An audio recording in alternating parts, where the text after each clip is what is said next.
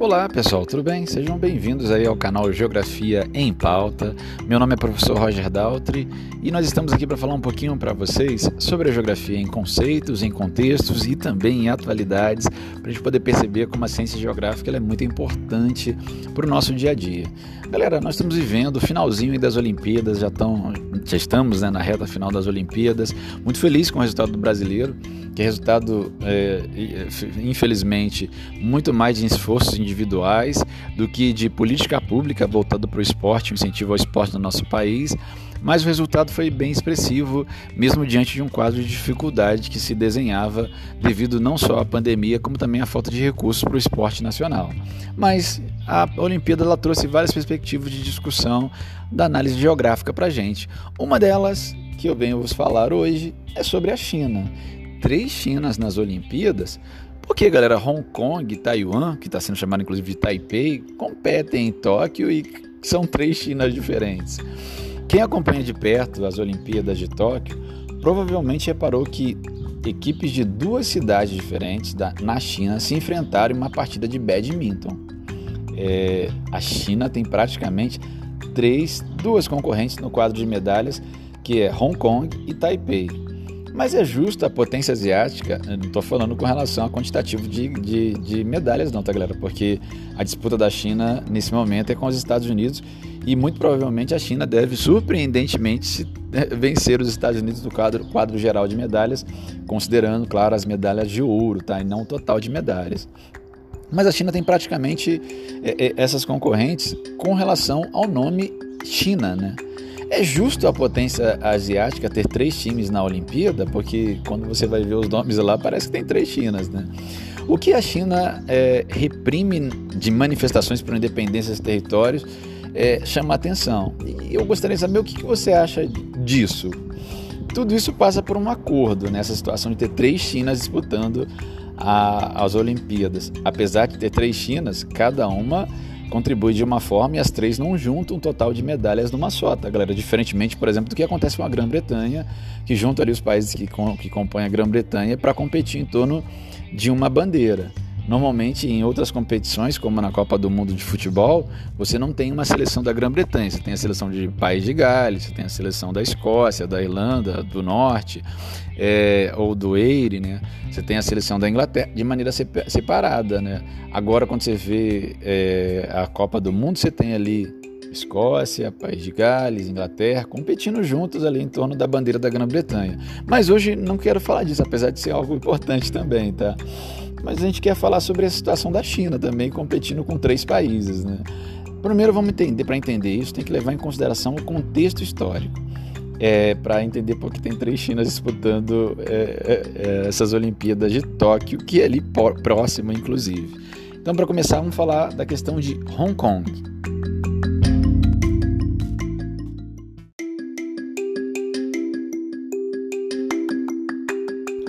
Galera, a geopolítica de Hong Kong remonta ao século XIX, quando o mundo estava passando pela Revolução Industrial, com a Inglaterra no centro desse avanço das transformações da Revolução Industrial.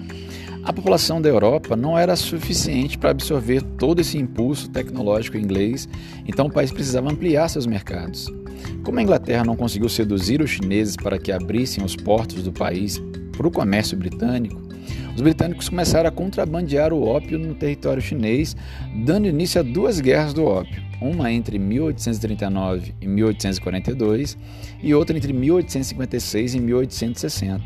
O primeiro conflito foi encerrado em agosto de 1842 com a assinatura do chamado Tratado de Nanquim, no qual a China cedeu a Hong Kong, cedeu Hong Kong para a Inglaterra.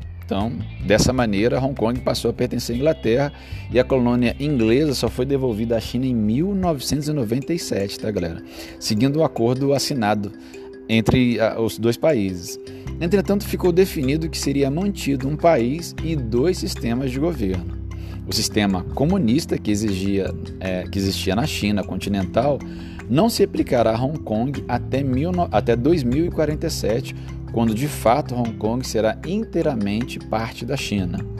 em si é esse, esse é o acordo que foi estabelecido entre o Reino Unido e a China, tá, galera? Só em 2047 a China pode de fato retomar o domínio territorial sobre Hong Kong e estabelecer ali, se for do seu interesse, o sistema comunista. Taiwan. Quando Mao Tse-tung, junto com o Partido Comunista Chinês, assumiu o poder de Pequim lá em 49, da China como um todo, Chiang Kai-shek era presidente da China naquele momento e ele vai se exilar em Taiwan. Por conta disso, os nacionalistas acreditavam é, que Taiwan, acreditam até hoje, né, que Taiwan é sede do governo chinês. Em contrapartida, Pequim se diz o verdadeiro representante político da China, a capital da China perante o mundo. Em certo momento, os Estados Unidos passaram a reconhecer a China como governo e não Taiwan como representante internacional da China. Entretanto, os norte-americanos mantêm compromissos de proteger Taiwan contra o domínio total do governo de Pequim. Até hoje temos dois governos. Poucos países reconhecem Taiwan como governo independente da China. Desde os anos 1990, quando a China começou a ficar mais forte economicamente, o governo conseguiu convencer os países que reconhecem Taiwan como governo independente a deixar de reconhecê-los. Então, isso é uma mudança geopolítica interessante e importante a partir principalmente dos anos 90. O que está em jogo para as três regiões? É, por um lado, nós temos Hong Kong e Taiwan, que são sociedades mais democráticas e tende a, a, a, perder esses valores a partir do momento em que a China assuma o papel de gestora mais direta desses territórios. Né? Do outro lado, temos a China, país muitas vezes invadido historicamente, que tem receio de novas invasões. Além disso, há outras regiões que também buscam uma certa autonomia. Se o governo de Pequim tiver uma concessão mais ampla de Hong Kong ou para Taiwan, isso poderia sinalizar como um sinal de fraqueza com, em outras, para outras regiões, inclusive, voltarem a, in, a reivindicar é, de maneira mais forte autonomias da China. E isso chama atenção também, por isso também mostrar força naquela região, nessas regiões, é importante para a China.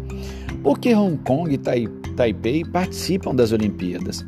Nas Olimpíadas, o objetivo é acumular o máximo de medalhas possível, que gera um certo prestígio internacional. Como eu falei agora há pouco, a Grã-Bretanha junta os países e os competidores sob uma mesma bandeira para gerar mais medalhas no total, diferentemente do que acontece na maioria das disputas internacionais esportivas.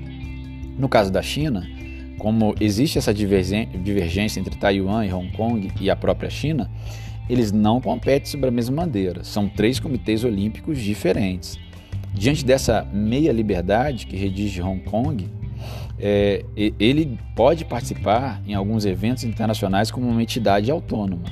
O mesmo vai acontecer com Taiwan. O COI e outras entidades como a ONU, a Organização das Nações Unidas, reconhece Taiwan como caso a ser discutido, então permite e aceita que Taiwan participe dos eventos. Mas a título de participação desses eventos é Chinês e Taipei. O título que vai estar lá nesses eventos é Chinês e Taipei, ou Taipei Chinesa, e não República da China, como Taiwan gosta de ser reconhecido. Isso não significa que a China reconheça Taiwan como um país. Ela ainda insiste que é uma ilha rebelde, mas por algumas negociações que já ocorrem por, em algumas entidades internacionais, eles vão, a China vai aceitar essa participação. A estreia nas competições. Hong Kong participou pela primeira vez dos Jogos Olímpicos em 1952 como colônia inglesa. Após a mudança de controle sobre o território para Pequim em 97, a região com, é, compete com o nome de Hong Kong, China, desde os Jogos Olímpicos de Sydney em 2000. Já a situação de Taipei, Taiwan, nas Olimpíadas é bem mais complicada. A República da China, Taiwan ou Taipei, participou pela primeira vez dos Jogos Olímpicos lá em 32, 1932. A ilha já competiu com diversos nomes e chegou até a boicotar a disputa na tentativa de lutar contra o poder da China e do COI, que é o Comitê Olímpico Internacional. Atualmente, a ilha compete com o nome de Taipei chinês, é, estabelecido em 79 e aceito em 1981 pelo governo de Taiwan. Um acordo no mesmo ano, chamado de Resolução de Nagoya, permite que os atletas de Taiwan participem internacionalmente em competições esportivas, contudo não com seu, com seu próprio nome, bandeira ou seu próprio hino. Em vez disso, a bandeira vermelha e azul de Taiwan, os atletas devem competir sobre a Plum Blossom Banner, uma bandeira branca que carrega os anéis olímpicos. Além disso, uma canção tradicional de hasteamento da bandeira tocada quando os atletas estão no pódio. Então, galera, é uma atualidade importante que a Olimpíada trouxe para a gente dessa situação geopolítica que envolve a China, Taiwan e Hong Kong. Obrigado pela sua audiência, pela sua paciência. A gente fica por aqui e convido você a fazer parte do Geografia em Pauta, seja no YouTube, seja nos canais de podcast. Obrigado pela sua audiência, pela sua paciência e até a próxima. Fui!